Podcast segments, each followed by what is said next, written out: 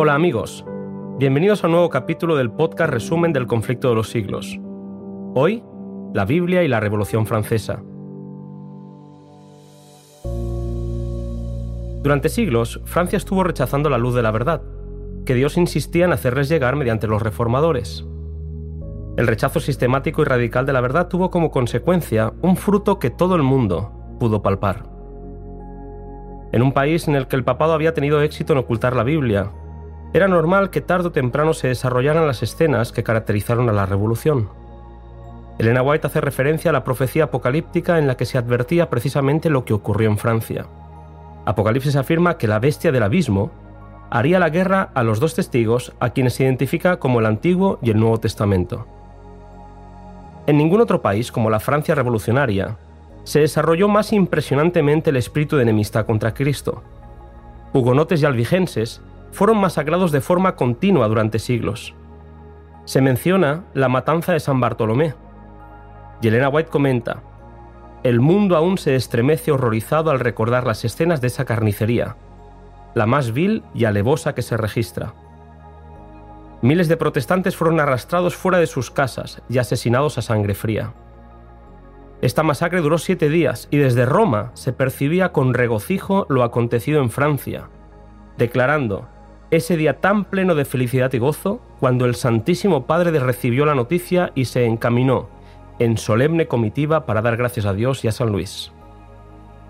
Poco sabía el pontífice lo que estaba por llegar a los religiosos católicos en Francia la bestia del abismo, o poder ateo, gobernó a Francia durante la Revolución y el reinado del terror.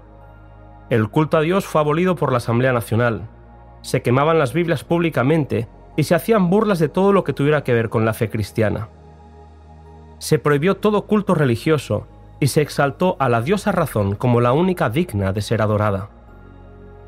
El papismo, dice Elena White, había principado la obra que el ateísmo se encargaría de concluir. El espíritu de libertad acompaña a la Biblia, pero desde Roma se había insistido en envenenar la mente de los reyes contra la reforma. Se valoraba la ignorancia, el vicio y la superstición por encima de los valores cristianos. La codicia y el libertinaje de los nobles, el abuso hacia las clases trabajadoras y el odio de las clases bajas hacia las clases altas convertían a Francia en una bomba a punto de estallar. El pueblo francés dirigió su odio hacia el romanismo y el sacerdocio considerándolos cómplices de su opresión.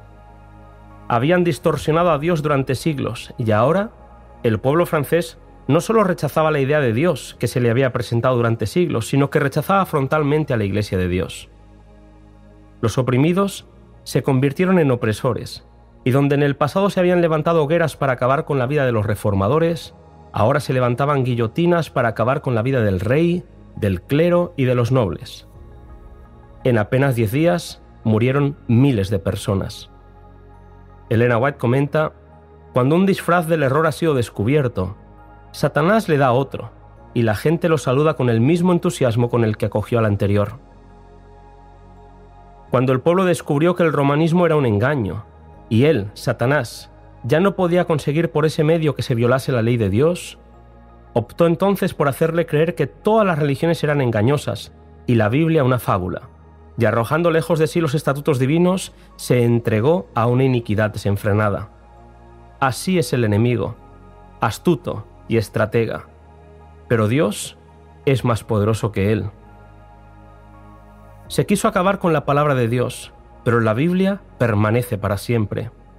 Así lo podemos leer en las últimas palabras del capítulo, cuando Elena White escribe sobre el incrédulo Voltaire, que dijo, con arrogancia en cierta ocasión, Estoy cansado de oír de continuo que doce hombres establecieron la religión cristiana. Yo he de probar que un solo hombre basta para destruirla.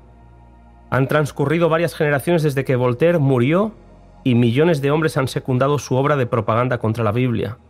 Pero lejos de agotarse la circulación del precioso libro, allí donde había 100 ejemplares en tiempos de Voltaire, hay 10.000 hoy en día por no decir 100.000.